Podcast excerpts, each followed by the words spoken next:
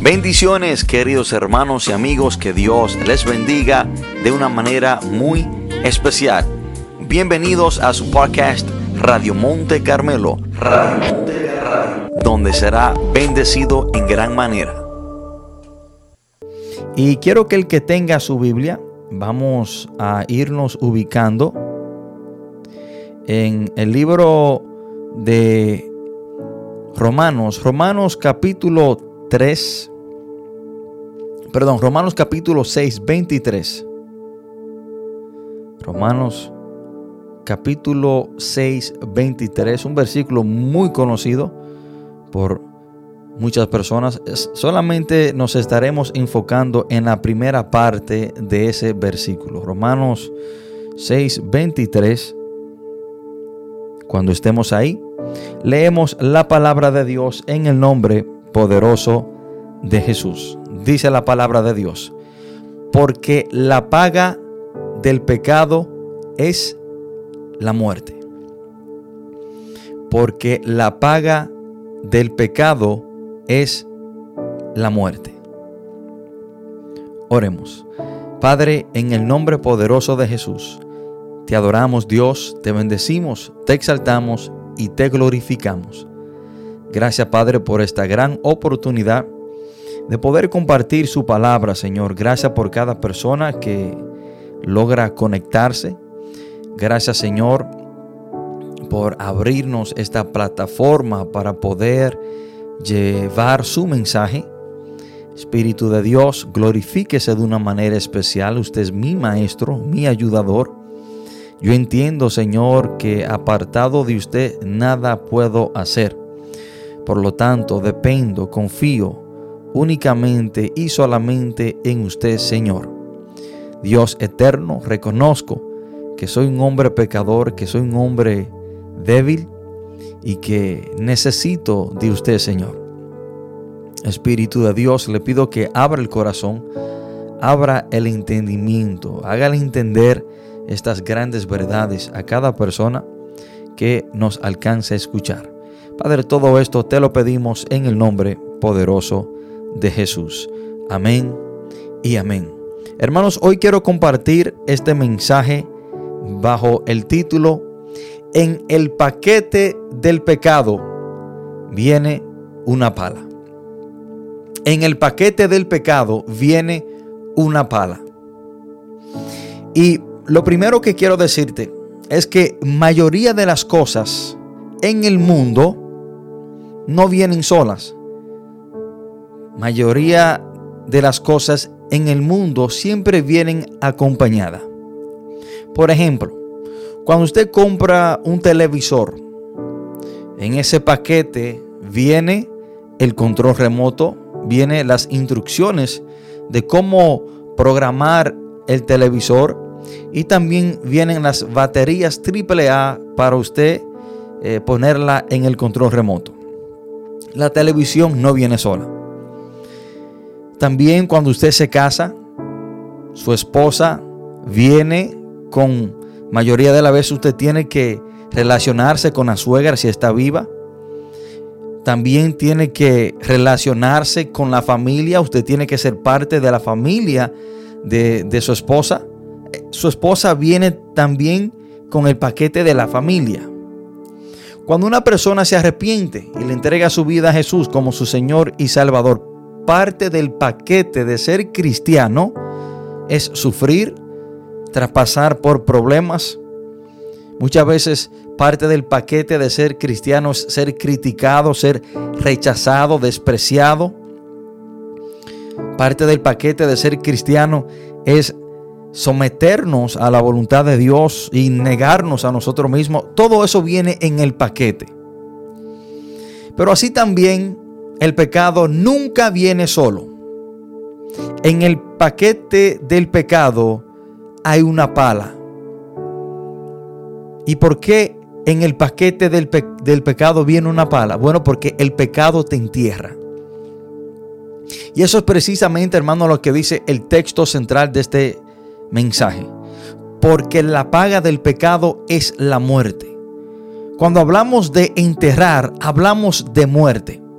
Y una pala en los tiempos antiguos y hoy en día también muchas veces se usa para cavar un hoyo, para hacer un hoyo y enterrar a una persona.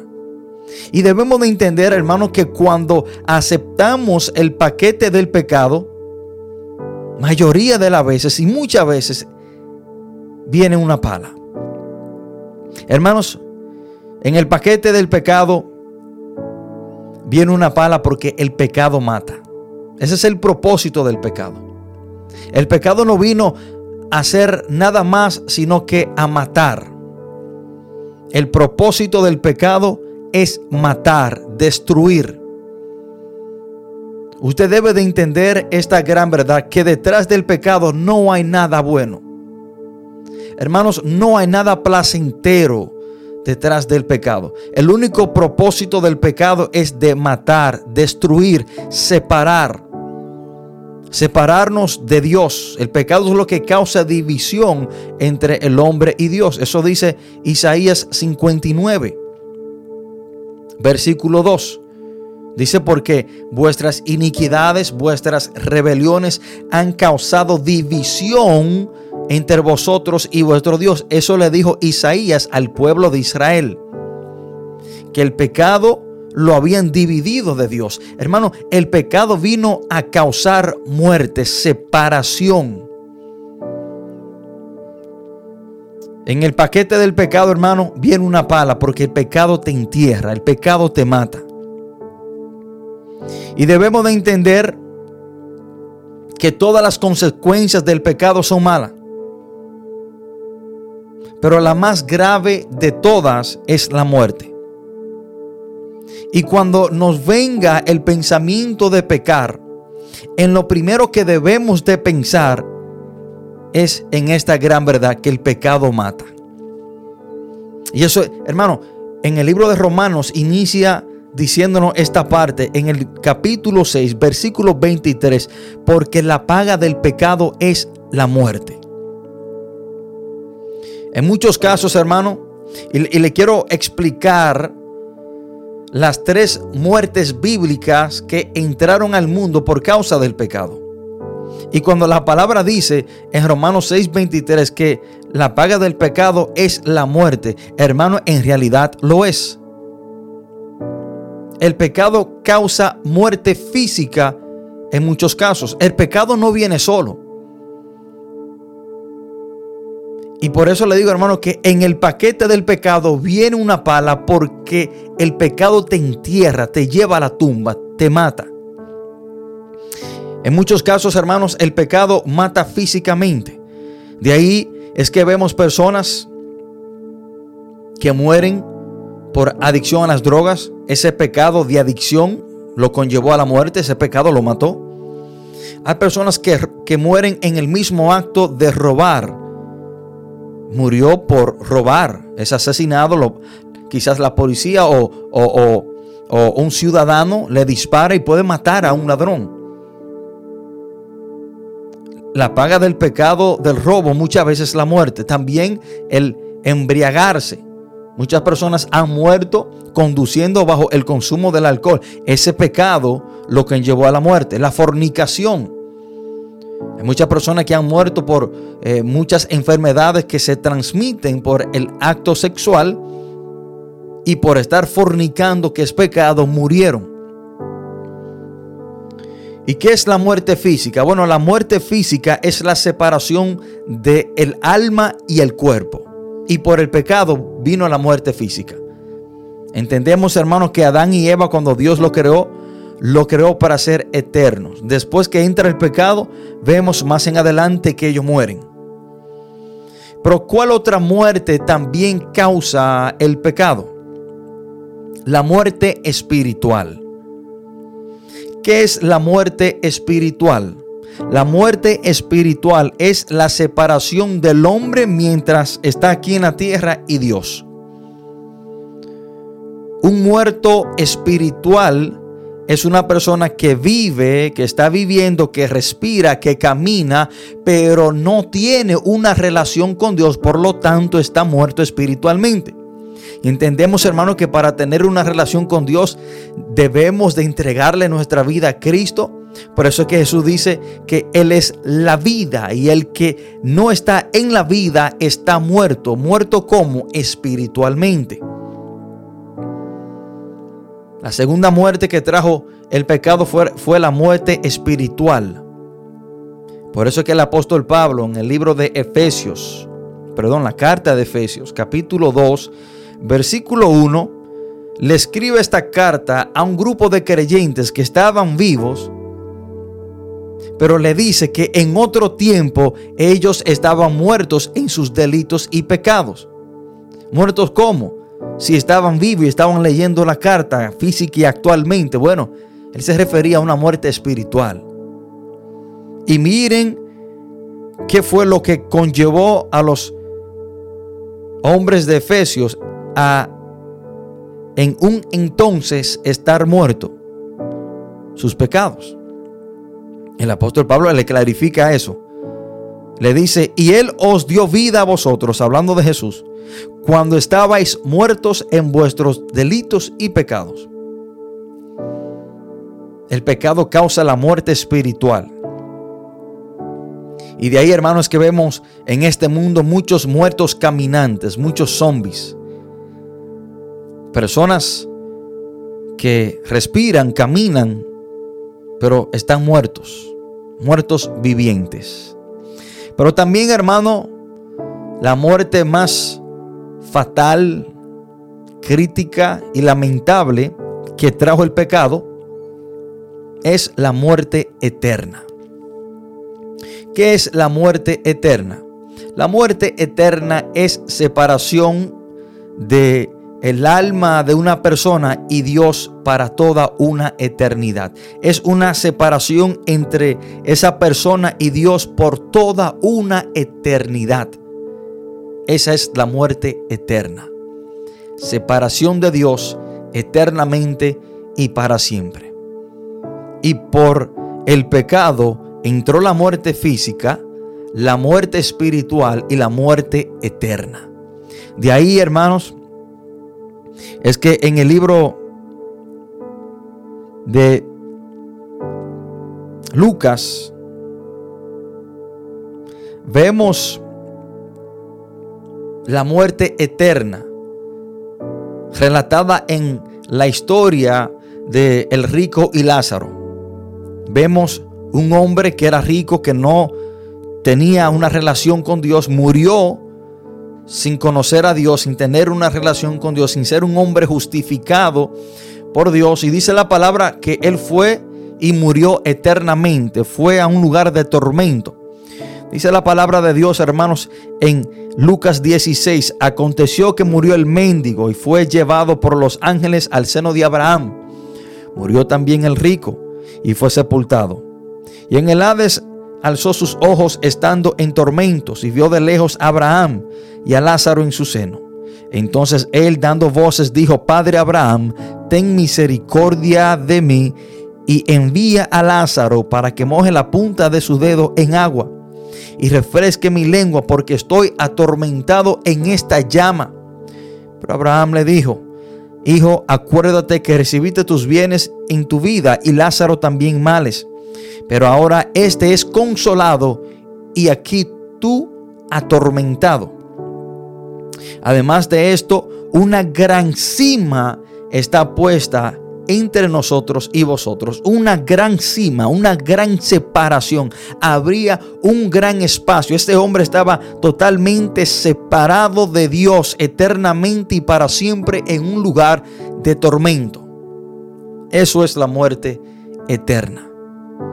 Hermanos y amigos, usted debe de entender, usted debe de reconocer que en el paquete del pecado, cuando el diablo te mete un pecado en un paquete y te lo disfraza, te lo pone bien bonito, usted debe de entender que cuando usted lo acepta, también está aceptando la muerte. Porque el pecado mata. En todo sentido de la palabra. En el paquete del pecado viene una pala porque el pecado te entierra. Esto es una gran verdad que usted y yo debemos de entender. Y por eso es, hermano, que Satanás es un experto disfrazando las cosas Por eso es que Satanás es el engañador, es el padre de toda mentira. Eso dice Juan 8:44, que Satanás es el padre de toda mentira. ¿Y por qué Satanás tiene que mentirte? Bueno, porque tiene que presentarte el pecado como algo bueno, como algo agradable. Tiene que disfrazarte lo malo por bueno para que tú lo aceptes. De ahí, hermanos, que segunda de Corintios 11, 14 dice la palabra, y no es maravilla porque el mismo Satanás se disfraza como ángel de luz. Satanás es un experto disfrazándote el pecado como algo bueno, como algo que te va a traer felicidad, tranquilidad y paz. De ahí, hermanos, que cuando hay personas que están tristes o personas que quizás están pasando por depresión, el diablo le disfraza la droga o el alcohol como un alivio. Bebe alcohol, usa droga para que te olvide de tus problemas, de tu depresión. Y Él te disfraza ese pecado como algo bueno, como algo agradable, como algo que te va a ayudar. Pero no obstante, tú aceptas la invitación del diablo ese día y al próximo día amanece peor que como tú estabas. Porque ya no te sientes mal por el problema que tenía. Ahora tiene otro problema. Que ayer usaste droga. Que ayer te emborrachaste. ¿Quién sabe qué desastre tú hiciste? Embriagado porque tú no estabas en tu juicio cabal. Ahora tiene dos problemas. Pero el diablo te lo disfrazó como como la medicina de tu problema, como algo que te iba a ayudar en ese momento. Hermano, el diablo es astuto. El diablo tiene mucha experiencia, más que usted y yo. El diablo tiene casi seis mil años o más de seis mil años engañando a la humanidad. Desde Adán y Eva, desde ahí en adelante, el diablo ha logrado su propósito de engañar a muchos, aún hasta hombres y mujeres de Dios. Engañó a Abraham para pecar, para salirse del propósito y la voluntad de Dios.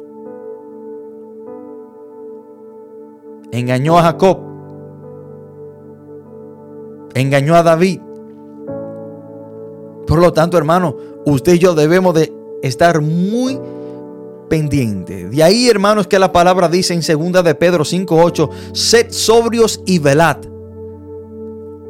porque vuestro adversario Satanás anda como león rugiente buscando a quien devorar.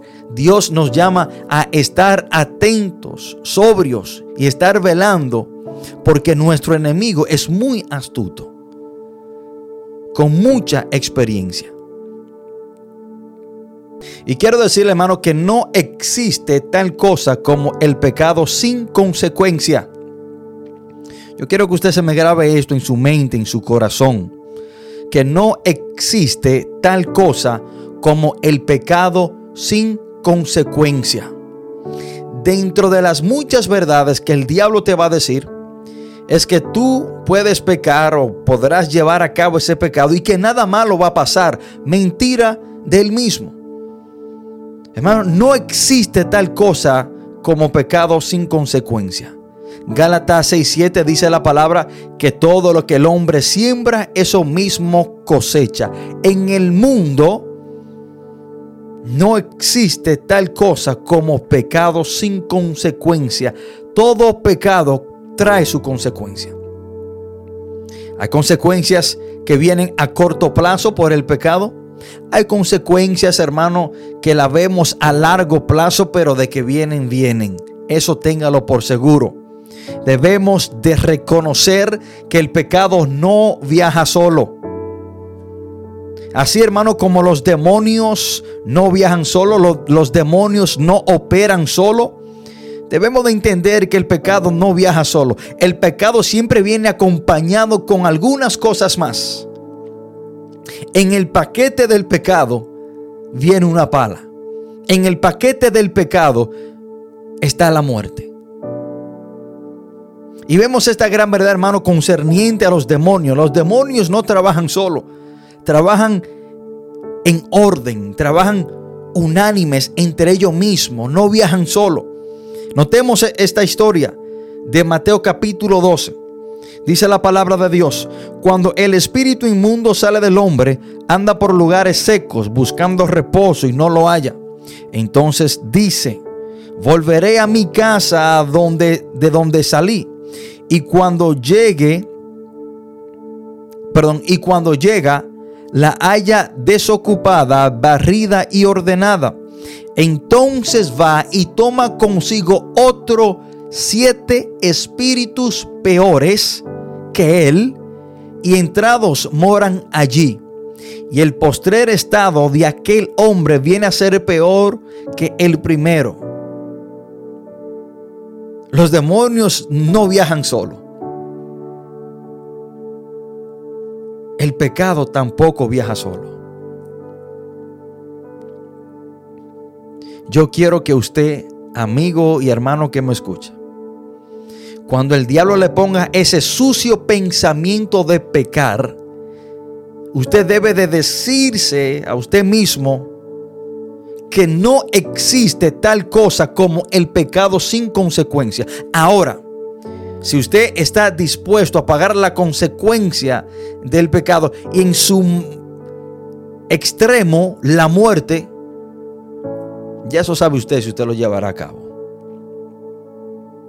Pero yo no creo que absolutamente nada en este mundo, absolutamente nada, ningún gusto pasajero, placentero, vale el pasar toda una eternidad en un lugar llamado infierno. No lo creo, hermano. No hay nada. Porque cualquier pecado que usted lleve a cabo, hermano, eso no es, no es para siempre. El gusto o el placer es pasajero. Y sí, hermano, yo sé que el, que el pecado es dulce. Sí, yo sé que el pecado es dulce. Pero déjame decirte que después que pasa ese sabor a dulce del pecado, viene lo amargo. El pecado es dulce y después amargo. Y déjame decirte que el sabor amargo que deja el pecado perdura mucho más que el sabor a dulce. El sabor a dulce que deja el pecado, hermano, es pasajero, es momentáneo, pasa rápido. Pero ese sabor amargo que deja el pecado muchas veces dura toda una vida o dura mucho tiempo. Ejemplo, un esposo decide serle infiel a su esposa. Sí, pasó un momento de acuerdo a él agradable, ese sabor a dulce cuando se acostó con aquella mujer que deseaba por tanto tiempo. Pero ¿y cuando su esposa se entere? ¿Qué va a suceder? Es muy probable que su esposa lo deje y se lleve a los niños. Pierda su familia. Es posible que pierda su hogar por la depresión de su esposa y sus, hijos dejarlo, también puede perder el trabajo. Por perder el trabajo cae en depresión. Para trabajar con la, con la depresión de acuerdo al cae en el alcoholismo. Para ayudar al alcoholismo cae en la drogadicción. Y de ahí muere. Miren lo mucho más que dura el sabor amargo, porque quizás duró tres o cuatro horas con esa mujer con la cual le fue infiel a su esposa. Pero miren todo lo mucho que le durará el sabor amargo. Y te quiero decir hoy, amigo que me escucha, no existe tal cosa como el pecado sin consecuencia. Todo pecado tiene consecuencias que vienen detrás de él, porque el pecado no viaja solo. Hermanos, un pecado te lleva a otro más fuerte. La consecuencia del pecado de David. Hermano, en el paquete del pecado de David había una pala, porque hubo muerte. Por consecuencia del pecado de David, hubieron tres, no, perdón, cuatro muertes. En el paquete del pecado de David, en ese paquete, ese pecado no vino solo. David no solamente podía decir, bueno, yo me voy a acostar con Betsabé y ya no quiero nada más de lo que de lo que trae este paquete. No, hermano, usted desde que usted acepta el paquete, todo viene para su vida. David acepta y toma la decisión de acostarse con una mujer casada cuyo esposo se llamaba Urias. Y todo comenzó, hermano, con adulterio. Pero ese pecado no andaba solo. Ese pecado trajo muerte. La muerte de quien? La primera muerte que trajo ese pecado fue la de, fue la de Urias.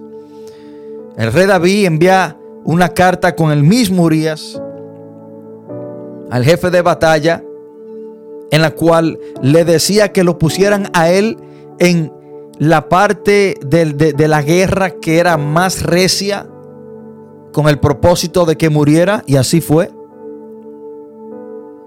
El pecado de adulterio entre David y Betsabé no vino solo, vino con la muerte de un hombre inocente, justo, fiel, llamado Urias.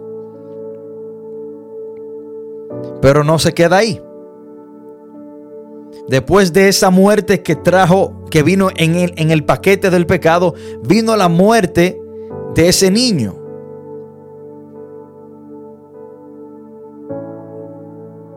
Después que David se acuesta con Betsabé, ella queda embarazada. Nueve meses después nace este niño, el cual muere a los siete días. Dos muertes vino en el paquete de este pecado. Pero tampoco se queda ahí. Dice la palabra de Dios, hermano, que Amnón, un hijo de David, viola a su propia media hermana llamada Tamar. Y cuando Absalón, el hermano de Tamar, medio hermano de Amnón, se entera, lo envía a matar, tercera muerte. No hay pecado sin consecuencia. Y no solamente esa muerte, hermano, sino que imagínese el dolor, el quebranto, la amargura que había en la vida de David al él saber que todo esto estaba pasando por su culpa. Porque en el capítulo 12 de Segunda de Samuel, el profeta Natán le dijo que la consecuencia de ese pecado era que la espada de Jehová se iba a levantar contra su familia. Pero no queda ahí tampoco, hermano. Hay una cuarta muerte.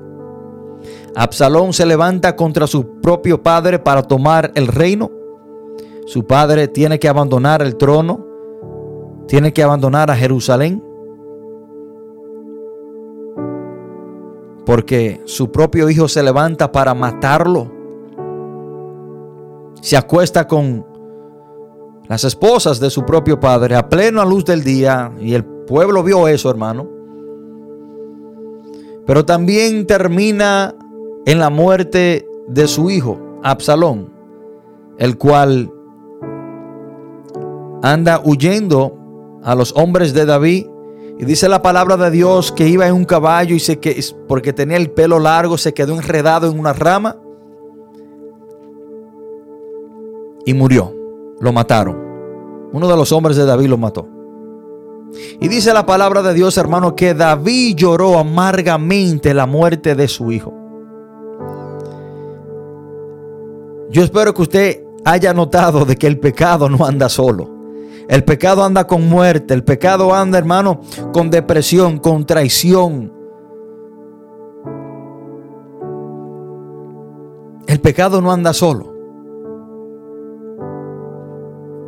¿Cuáles son los acompañantes del pecado? Bueno, cuando una persona peca, entra la tristeza,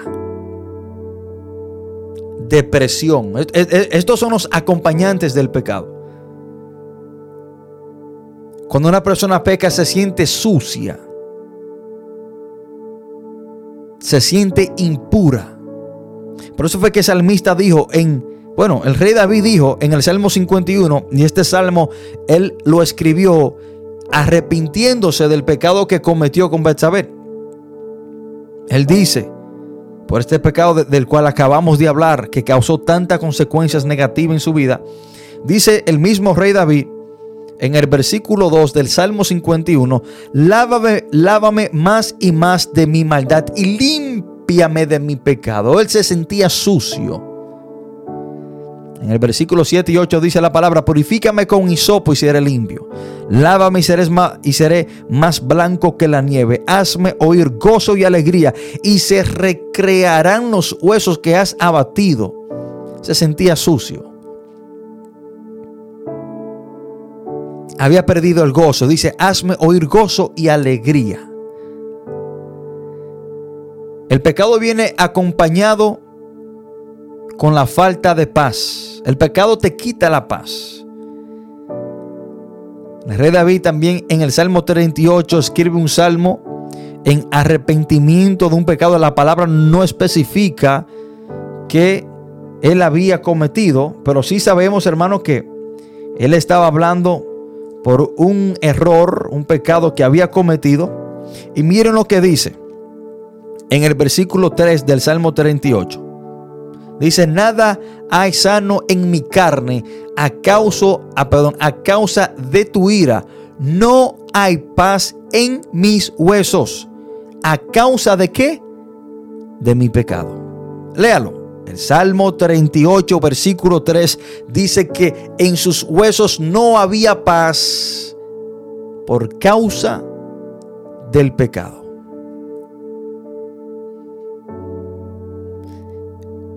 ¿Qué más acompaña el pecado? Una carga. El pecado viene acompañado con una carga. Cuando tú pecas te sientes cargado. El Salmo 38, versículo 3 dice, nada hay sano en mi carne a causa de tu ira, ni hay paz. No, perdón. Salmos 38, versículo 4, perdón. Porque mis iniquidades se han agravado sobre mi cabeza. Como carga pesada se han agravado sobre mí. Yo no sé cuando usted, si usted se ha sentido así, que usted sabe que usted pecó, le falló a Dios y quizás le falló a una persona y se siente como que si estuviera caminando con una carga encima. Hasta que usted confiesa su pecado a Dios y se pone a cuenta con esa persona, ahí que usted se siente como que si una carga le han quitado de encima. El pecado viene con su fiel acompañante carga. Pero también el pecado viene con su fiel acompañante humillación. En el Salmo 38, versículo 6 dice, estoy encorvado, estoy humillado en gran manera, ando enlutado todo el día. Cuando un cristiano peca, le da vergüenza, hermano. Y, si ese pecado sale a la luz y el pueblo lo sabe, le da vergüenza hasta salir de su casa. Cuando un cristiano peca, hermano, le da vergüenza hasta ver la cara de otro hermano, porque el pecado trae humillación. Otro fiel acompañante del pecado es la humillación. De ahí, hermanos, que a esos ladrones, cuando lo fichan, lo ponen en la televisión para humillarlo. Ponen carteles de ellos, se busca. Pero también el pecado viene acompañado con la falta de fuerza. Te quita la fuerza, te quita el ánimo. Versículo 4 dice, porque mis iniquidades se han agravado sobre mi cabeza perdón, versículo 10, Salmo 38, 10. El pecado te quita la energía, te quita la fortaleza y el valor. Dice el salmista, mi corazón está acongojado, me ha dejado mi vigor y aún la luz de mis ojos me falta ya. Dice que le había dejado el vigor, la fuerza, la fortaleza y valor. Hermano, el pecado no viaja solo. El pecado viene acompañado con todo esto. Hermanos, el pecado de Judas de vender a Jesús por 30 piezas de plata no vino solo, vino con una pala. Lo enterró, lo llevó a la muerte. Mateo capítulo 26 del 14 al 16 dice la palabra que Judas acordó vender a Jesús por 30 piezas de plata. Pero en el paquete del pecado de Judas, Judas pensó que solamente lo iba a traicionar al Señor y ya. No, no, pero en ese paquete vino una pala porque lo enterró. Dice la palabra de Dios en Mateo 27. Entonces Judas, el que había entregado viendo que era condenado, devolvió arrepentido las 30 piezas de plata a los principales sacerdotes y a los ancianos. Algo muy importante, hermano. La Biblia nunca registra que Judas se arrepintió para con Dios. Escuchen esto. El pecado solamente le trajo remordimiento a Judas, no convicción. El remordimiento solamente te hace sentir mal de lo que tú has hecho, pero convicción de pecado te conlleva a tú pedirle perdón a Dios. Escuchen, y esto es muy importante, hermano. Judas sintió remordimiento, va y, y, le tira las 30 piezas de platas a los sacerdotes y ancianos. Pero no vemos que él sintió ninguna convicción porque nunca vemos que Judas se arrepiente y le pide perdón a Dios. Y por ese remordimiento y no convicción fue que él se quitó la vida. Porque dice la palabra más en adelante que Judas se ahorcó. Y esto es muy importante, entienda esto mi querido hermano. El remordimiento del pecado te va a conllevar a entristecerte. El remordimiento te va a conllevar a tú quizás caer en depresión, en quitarte la vida. Usted tiene que sentir convicción y saber que lo que usted hizo está malo delante de Dios y esto te, te conlleva a un arrepentimiento. Y ahí es que tú eres sanado. Y dice la palabra, hermanos, que Judas Iscariote se quitó la vida, se ahorcó. En el paquete del pecado de Judas vino una pala. Ese pecado lo enterró, ese pecado lo llevó a la muerte. Hermanos y amigos, vengo a decirte que no te dejes matar del pecado.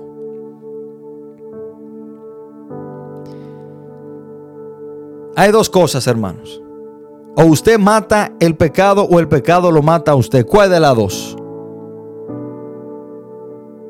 Y no hay manera en la cual usted pueda vencer el pecado por usted mismo, sino recibiendo aquel que lo venció en la cruz del Calvario. Y cuando usted lo recibe aquel a Jesús que lo venció, usted también lo podrá vencer. El hombre no tiene el dominio propio, el hombre no tiene la fortaleza para decirle que no por sí mismo al pecado. Sino es que solamente cuando Jesús viene a su vida, es que la palabra de Dios dice en Efesios 1.13 que somos sellados con el Espíritu Santo. Y el Espíritu Santo dice la palabra en 2 de Timoteo 1.7 que nos equipa con dominio propio para decirle que no. De ahí, hermanos, que Jesús dice en Juan 15:5 que separado de Él nada podemos hacer. Separado de Jesús, hermano, no podemos vencer el pecado. No podemos decirle que no al pecado. Nadie que no tenga Cristo podrá vivir una vida victoriosa contra el pecado. Será un esclavo del pecado. Será dominado por el pecado. Mas necesitamos a Cristo Jesús en nuestra vida para vencer la carne. Usted debe de tomar una decisión. O usted mata el pecado o el pecado lo mata a usted. Y para usted vencer el pecado necesita a Cristo Jesús como su Señor y Salvador en su vida. Porque Él ya venció al pecado y a la muerte. Si en esta hora usted ha entendido, hermano, que en el paquete del pecado viene una pala que lo entierra, lo hunde, lo mata. Pero también quiero que entiendas que para usted no ser enterrado por el pecado necesita a Cristo. Acuérdense que la paga del pecado es la muerte. Si usted muere siendo culpable de sus pecados, va a morir eternamente. Mas Cristo, dice la palabra de Dios en el libro de Juan 1.29, que es el Cordero de Dios que quita el pecado del mundo. Y dice la palabra en 1 de Juan 1.9, que si confesamos nuestros pecados, Él es fiel y justo para perdonarnos. Entonces, hermano, que si usted no le ha entregado su vida a Cristo, usted es culpable de todos sus pecados.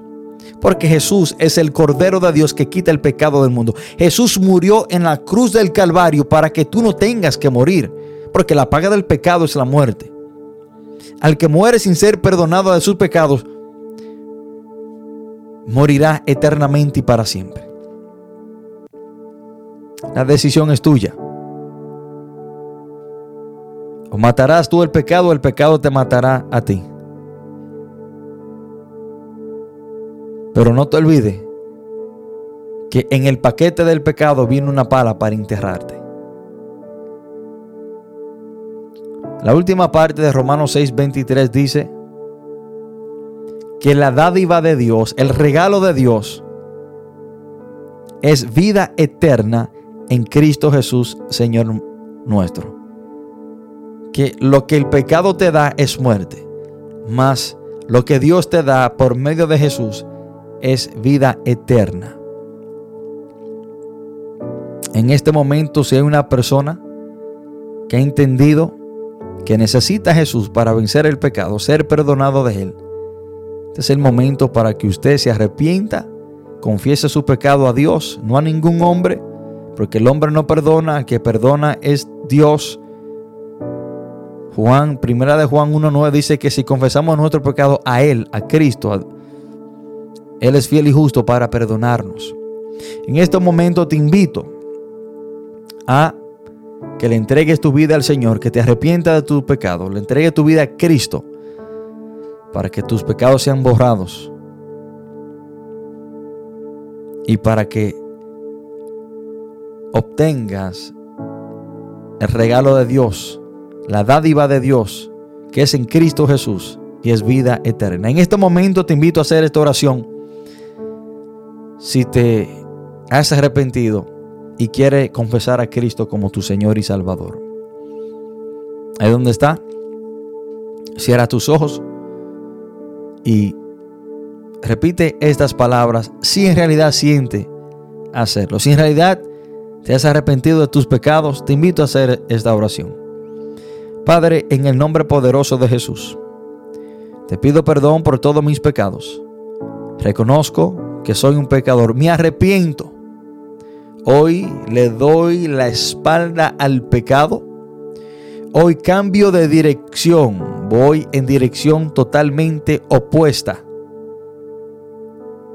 Yo confieso que Jesús murió y resucitó al tercer día y está sentado a la diestra de Dios. Confío en Jesús, la salvación de mi alma y vida eterna. Yo confieso que Cristo murió y resucitó al tercer día y hoy vive y reina y está sentado a la diestra de Dios. Gracias, Padre, por hoy recibirme como tu hijo o como tu hija. Padre, todo esto te lo pedimos en el nombre poderoso de Jesús. Amén